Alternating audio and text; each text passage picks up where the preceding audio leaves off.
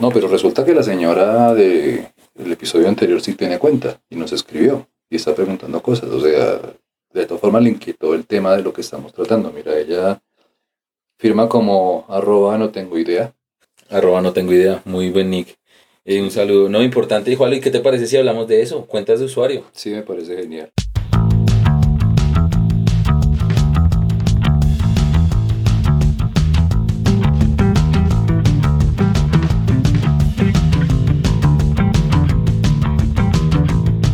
Episodio 4, Internet Seguro Podcast.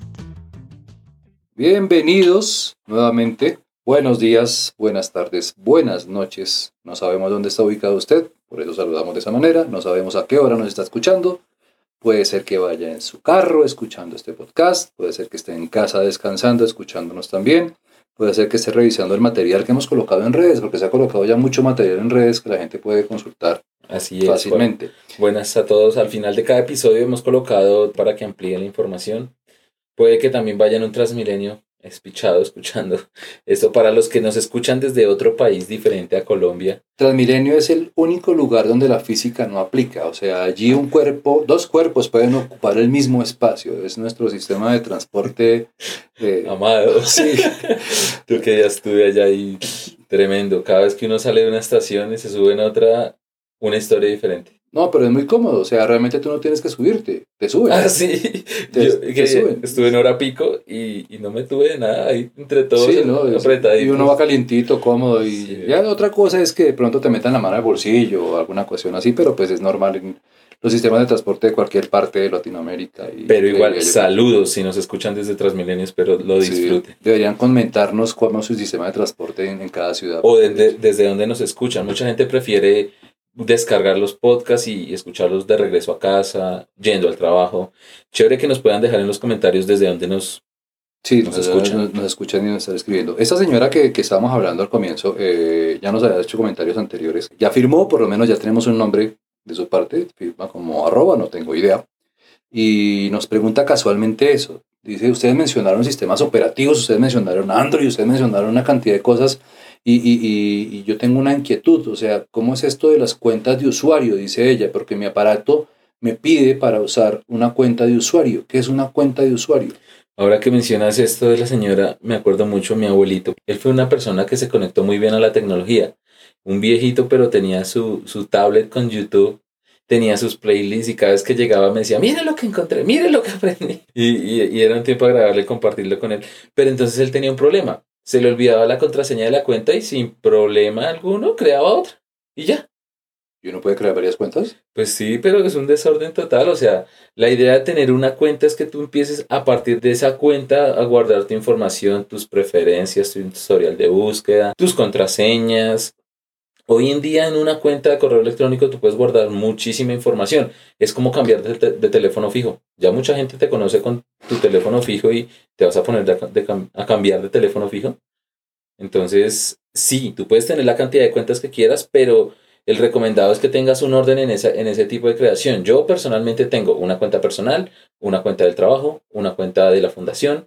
Entonces, a través de las cuentas yo organizo mi información, organizo el contenido al que voy a acceder, organizo los datos que manejo en Internet. Aquí nos llega una pregunta por el chat en vivo. Escribe alguien que firma como arroba Dori Olvidadiza. Supongo que es por Dory la de, la Buscando peli- a de Nemo. Buscando a Nemo. Sí. Ella dice, a mí se me olvidó mi cuenta de usuario, ¿cómo hago para recuperarla? Mira, le pasa lo que a mi abuelito. A mi abuelito se le olvidó la contraseña y creó otra, otra cuenta. Hoy en día todas las, las O sea, aclaremos, plataformas- eso no es lo recomendable. O sea, No, Pues no, no, es lo recomendable es que recuperes tu contraseña porque ahí vas a tener información importante. Y te cuento un caso. Apple, usuarios de iPhone, y si alguno se identifica con esta historia, sabrá de qué, qué estoy contando. Un amigo me dijo, ¿qué hago? Se me bloqueó el teléfono. Se lo regalé a mi esposa, lo fuimos a resetear y cuando me pidió que iniciara sesión con un una cuenta de correo que yo ya no manejo porque se me olvidó y creé otra, se quedó bloqueado el celular. Entonces te das cuenta el problema que trae estar creando cuentas desenfrenadamente. Apple asocia la creación de sus cuentas de usuario con un, lo que llaman Apple ID. Y si tú iniciaste sesión, sacaste tu celular de la cajita, iniciaste sesión con tu cuenta, esa fue la cuenta que quedó anidada de ese teléfono. si lo reseteas, si lo cambias, si lo vendes, va a ser esa cuenta a menos que la cambies y le, estab- le establezcas otra. Quiere decir eso que cada teléfono, cada aparato se va a identificar con una única cuenta de usuario. Inicialmente, claro, te pide, regístrame aquí su cuenta. Y, y, y si has cambiado de teléfono, a mí me pasó hace poco, tuve la oportunidad de cambiar de teléfono, con la misma cuenta me trae ya todos los datos. Yo no tengo que ponerme a descargar todo, a copiar, ¿no? Ya yo hice un backup en mi anterior teléfono asociado a mi cuenta de usuario, inicié sesión aquí, me dijo, ¿quiere que le traiga ese respaldo? Yo le dije, sí. Y ¡pum! empezó a andar y descargó todo y pasó mi teléfono común y corriente, todo a esa cuenta de usuario. Entonces, volviendo a tu pregunta de Dori eh, olvidadiza, todas las plataformas tienen un sistema de recordación de contraseña. Por lo general dice, he olvidado mi contraseña. Entonces, por eso es súper recomendado, si están creando por primera vez un usuario, que generen datos, que creen datos para recuperar contraseña. Un teléfono celular, una cuenta de correo alternativa, que si se te olvidó la contraseña, puedan enviarte a esa cuenta un PIN, una contraseña, un enlace para que restablezcas tu contraseña Un mensaje de texto, porque en algunos casos también funciona como por mensaje de teléfono, texto. así es. Entonces es importante eso, mantener presente cuál es la contraseña si se le olvida, porque se puede olvidar, tener configurado previamente unos datos para recuperar contraseña. Traigamos un dato que habíamos mencionado en un episodio anterior y, y, y Camilo nos ponía un ejemplo aquí interesante y él decía, si le vamos a regalar un teléfono a nuestros hijos, no es el teléfono de nuestros hijos, sino que le estoy prestando un teléfono por un tiempo. Si tenemos ese caso en particular, eh, deberíamos crear una cuenta específica para que controle el usuario de ese teléfono. Mira, en ese caso depende de la edad del hijo. Por ejemplo, Google no deja crear cuentas si eres menor de 13 años. Y si eres de 13 años en adelante, tu cuenta debe estar asociada a una cuenta que es de tu papá o de tu mamá. ¿Sí? No, tú pones la edad y entonces ahí te va a decir, listo, ¿y, ah, ¿qué cuenta va a supervisar esta cuenta? Ok, hay un control parental. Hay una supervisión, correcto. dentro del asunto. Entonces, por eso es que cuando tú creas una cuenta te piden la edad. Todas las redes, todos los sitios, la gran mayoría de sitios de redes sociales, te pide la fecha de nacimiento para verificar qué edad tienes, para ver si cumple las políticas, los términos y condiciones, que ya en un capítulo hablamos de esto, te puedan permitir dar de alta. Si tú le pones la edad, y ha pasado mucho, por accidente pone la fecha del cumpleaños de este año, entonces no, yo nací el 15 de mayo del 2019, ¡pum! Te dice, primero no ha nacido porque esa fecha no ha llegado, pero si lo pusiera del 2018, no tiene la edad suficiente para esto y no te dejan crear la cuenta. Entonces, por eso es importante. Uno, pues según la edad, entonces, para el caso, le, le presté el celular a mi hijo, compré un celular para mí y se lo estoy dando para que lo pueda utilizar. Tú puedes crearle una, una cuenta para el hijo, pero una cuenta que va a ser supervisada por ti. Por tu cuenta personal. Es correcto. Ok. Esas cuentas de usuario, ¿qué implicaciones tienen, Camilo? Cuando yo creo una cuenta de usuario, digamos, voy a hacer el proceso desde ceros. Compré un teléfono nuevo, no tenía nunca una necesidad como estas, creé una cuenta de usuario porque de hecho cuando compras un teléfono, un dispositivo nuevo, lo primero que te pide es registrarte eh, como usuario con una cuenta de correo. Cuando es un sistema Android, necesariamente es una cuenta de Gmail. Eh, generalmente cuando es un usuario de Mac, eh, te pide Una una cuenta de correo o te abre una cuenta en, en- en el En sistema propio, ID, en sí. Apple CID. Eh, Windows, por ejemplo, cuando compras un computador nuevo, eh, el Outlook. sistema operativo también te deja hacer una cuenta directamente sobre Hotmail o Outlook, Outlook porque ya Hotmail de caducó, digamos, como nombre. Después de esto, ¿qué pasa con esa cuenta de usuario? ¿Qué es lo que el sistema hace con esa cuenta de usuario? Ok, todas las cuentas te dan unos beneficios, entre comillas. Volvemos al tema de leer la letra chiquita, los términos y condiciones. Eso que nadie lee y al final dice, acepto términos y condiciones y empezar a utilizar la aplicación. Todos empiezan a tomar datos tuyos. ¿Por qué? Porque ellos son unas empresas que se preocupan mucho y quieren brindarte la mejor experiencia de usuario. Entonces, quieren que a través de esa cuenta tú puedas tener tu información sincronizada en diferentes dispositivos. ¿sí? Entonces, por ejemplo, hablemos de una cuenta de Google. Ellos, en todos esos términos y condiciones y todos esos permisos que tú puedes empezar a dar, tú puedes empezar a, a- a darles información de cuáles son tus gustos para que ellos te muestren publicidad. No sé si te ha pasado que tú, igual como lo comentamos en el caso de, de Facebook, Google también vende publicidad y tú googleas algo y salen los primeros resultados y dicen chiquito en amarillo anuncio. Sí, a mí me pasó alguna vez en la oficina que pues estaba buscando una tarea de mi hija alguna vez y, y necesitábamos un tutú para un- una presentación de ballet que tenía y pues estuve buscando tutús eh, en, en internet y después en la oficina abrí la cuenta de- del computador y cuando apareció la publicidad, toda la publicidad era de tutús y todo el mundo me miraba, y usted qué está buscando tutús, o sea, Es correcto. tipo grande, peludo, testosterona. Entonces, cuando tú te das, o sea, cuando tú haces búsquedas en, en, en Google, te das cuenta que tu sesión está iniciada, ¿sí? Todo ese historial de búsquedas va a ir a unos datos de tu perfil sobre tus gustos. Y eso lo que hace, en este caso Google, es que crea un perfil de gustos tuyos para mostrarte publicidad acorde a lo que tú buscas, quieres, para hacerte la vida más fácil, entre comillas, ¿sí? También a mí me pasó un caso cuando yo me sucedió eso, yo dije, ¿what? Tengo que revisar entonces la configuración de privacidad de mi celular. Eso fue hace años, hace 6, 7 años yo estaba camino al trabajo y ya era una rutina. Todos los días salía a una hora específica, llegaba a trabajar, me devolvía y yo tenía habilitada esa opción de Google que supiera mis recorridos, el historial de mis ubicaciones.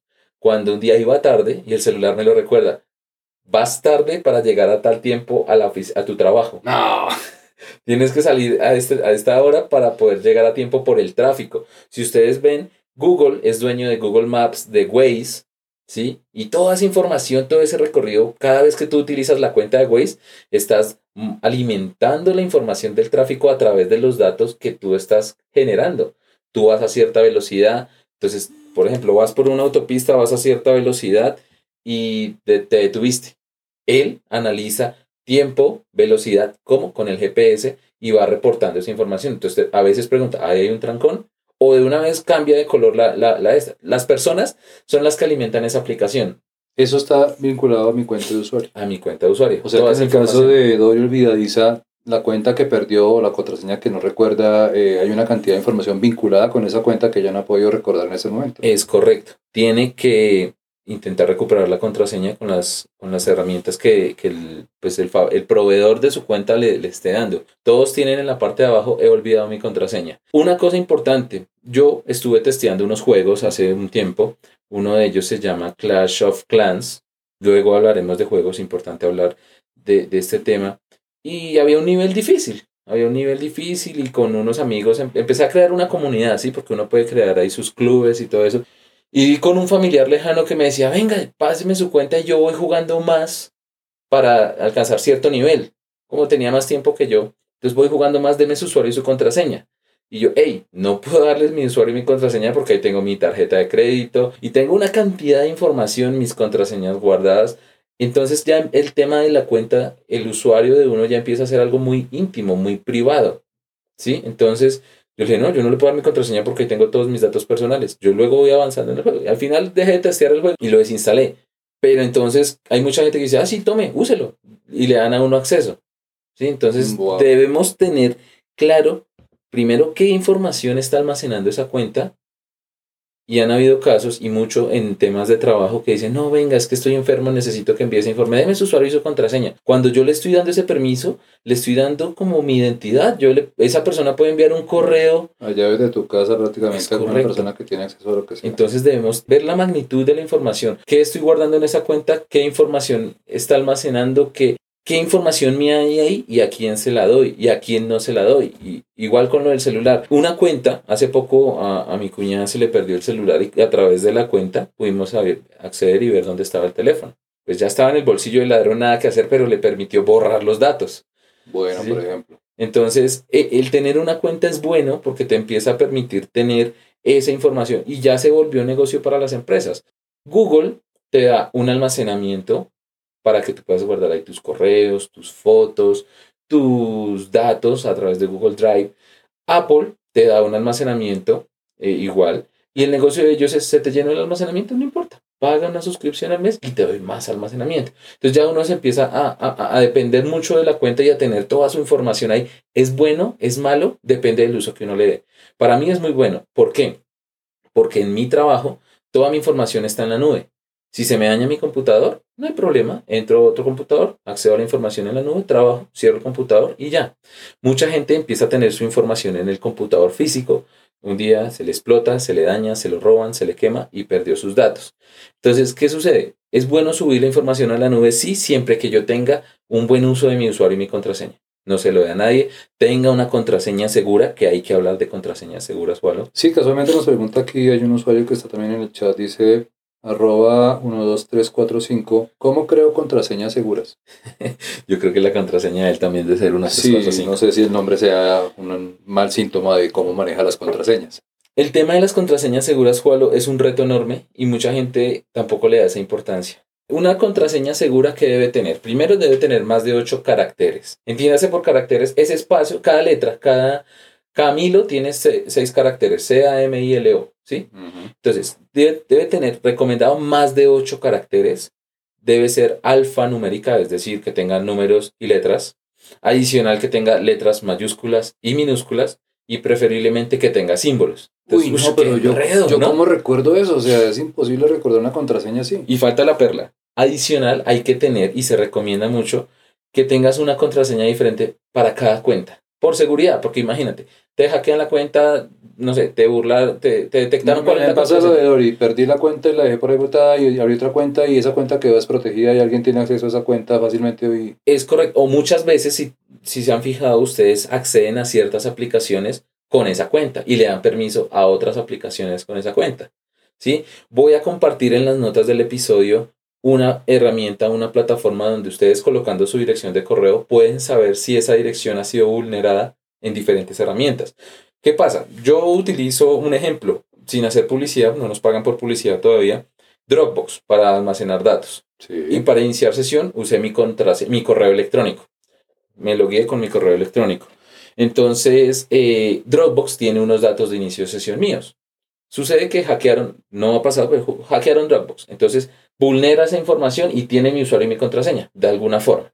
¿sí? Entonces, es recomendable tener una contraseña diferente para cada cuenta porque si logran tu contraseña en esta cuenta, que no sea la misma en todas y, y te genere un problema de seguridad. Es como si la llave de tu casa abriera la llave de la oficina, abriera el carro, abriera absolutamente todo. Tú tienes, una llave diferente para el carro, para la oficina, para el apartamento, para la casa, para la otra casa. Es lo mismo, es tener una contraseña diferente para cada aplicación. Entonces ese es un reto enorme, ¿no? Porque tiene que ser alfanumérica.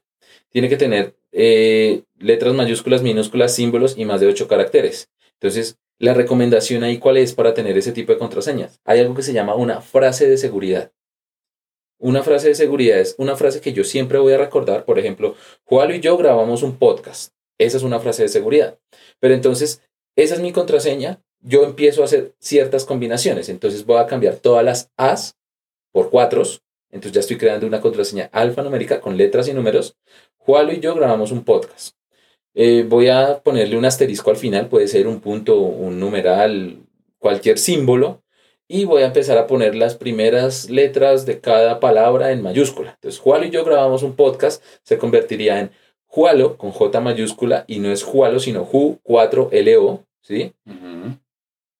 Eh, Jualo y yo grabamos un podcast, entonces sería la primera letra mayúscula, la I, dos, dos I mayúsculas, yo, grabamos un podcast. Entonces reemplazo todas las A por 4 y ya, si te fijaste, con una frase de seguridad, tengo una contraseña segura. Entonces, con esa misma frase puedo hacer el cambio. Entonces, para Facebook cambié las A por 4, para, no sé, mi cuenta en otra red social cambié las O por ceros. Y, y así yo logro tener una contraseña fácil de recordar y segura. Ok, Google, tengo entendido, almacena las contraseñas que uno eh, escribe en los dispositivos. Si uno le da permiso. Si uno le da permiso. Cada vez que tú inicias sesión, incluso graba información de tarjeta de crédito, si tú le das permiso. Cuando tú inicias sesión, él te dice, desea que le recuerde esta contraseña. Como te digo, todas estas empresas te quieren hacer la vida más fácil. Si tú decides guardar esa, esa contraseña, cada vez que tú vayas a iniciar sesión, entonces te va a pedir Oye, pero si yo voy en el Transmilenio, por ejemplo, así como ibas tan cómodo tú el otro día y te roban el teléfono, sí, eh, el que tenga el teléfono en la mano tendría acceso a todas mis contraseñas. Es correcto, pero obviamente, eh, ¿qué pasa? Si ustedes tienen cuenta de Google, ustedes pueden entrar a Passwords. Ahí. Esa es nuestra chicharra chicharrona que ya nos está indicando nuevamente que el tiempo está por terminar. Si ustedes tienen una cuenta de Google, está chistoso ese, ese chicharrón. Eh, ustedes pueden entrar a passwords.google.com y van a poder ver todas las contraseñas que han guardado en esa cuenta. ¿Qué pasa? Lo que tú dices, si alguien tiene acceso a mi cuenta, ¿va a poder ver todas esas contraseñas? Sí, por eso es importante que esa cuenta que se convierte en una cuenta maestra que almacena las, las contraseñas de esa otra, pues tenga una contraseña segura. Y constantemente estar cambiando de frase de seguridad es importante. alguna vez por alguna razón tuviste que darle la contraseña a alguien, pues la cambias y, refrescas. Estas aplicaciones constantemente te recuerdan, hey, por seguridad cambia la contraseña. Y entonces uno se enfrenta al reto, ¿cómo así? O sea, que tengo que cor- recordar otra contraseña. Utiliza la frase de seguridad, es la mejor recomendación. Creo que este tema nos va a dar para un tema siguiente que vamos a hablar acerca de algunos sistemas de doble verificación que utilizan algunas cuentas, entre ellas Google, y eso nos, nos, nos implica eh, obviamente ampliar un poco más este, este tema de hoy. Eh, les recordamos nuevamente nuestros espacios en web, eh, nuestra página y sobre todo nuestra página en Facebook, Internet Seguro Podcast, para que dejen sus comentarios, nos cuenten cómo manejan sus contraseñas, cómo manejan sus cuentas. No nos vayan a dejar las contraseñas por ahí escritas, por favor, que esa es una recomendación. No compartamos contraseñas en público con nadie de ninguna manera. Pero sí nos interesa saber cómo manejan ustedes eh, la seguridad de sus cuentas de usuario, eh, qué inquietudes han tenido al respecto y qué eh, preguntas nos pueden dejar también allí para que otros usuarios se enteren. Las preguntas que están haciendo ustedes las estamos respondiendo allí mismo en el chat para que la respuesta que les damos pueda orientar a otros usuarios también al mismo tiempo. Eso es. Muchas gracias a todos los que se han unido a esta gran comunidad. Ya vamos creciendo cada vez más. Un bonus track. Las contraseñas no hay que compartirlas por correo. No hay que abrir enlaces. Si te llega un correo de que su contraseña o su, su cuenta ha sido bloqueada, por favor ingrese aquí para iniciar sesión. Nunca, eh, o sea, no es recomendado seguir enlaces que le llegan a uno al correo electrónico. Eso se conoce como phishing. Luego hablaremos de eso. Eso es un ataque de seguridad eh, de suplantación para robar datos. Entonces, ¿qué sucede? Cuando tú entras ahí a través de un enlace que te dan en un correo, puedes entrar a una página que sea falsa y que capture tus datos para después ellos entrar a la, a la cuenta original. Entonces, como bonus track, se recomienda no seguir enlaces que lleguen a correos si son de cuentas de banco, si son de cuentas de Apple. eh, preferiblemente que entren al navegador, escriban la dirección ustedes mismos, le den enter y accedan desde ahí. ¿correcto? Entonces, les agradecemos a todos por escucharnos. eh, síganos, compártanos, ya saben, si conocen a alguien que no nos ha escuchado y ustedes valoran el contenido que hemos compartido aquí, compártanlo con esas personas. Si quieren que hablemos de algún otro tema, déjennos los comentarios en nuestra página de Facebook y que estén muy bien. Pablo, que estés bien. Esto fue Internet Seguro Podcast. ¿Cómo fue que dijiste? ¿Pitching? Pichín. ¿Eso no era un postre? Eh, yo no he comido porque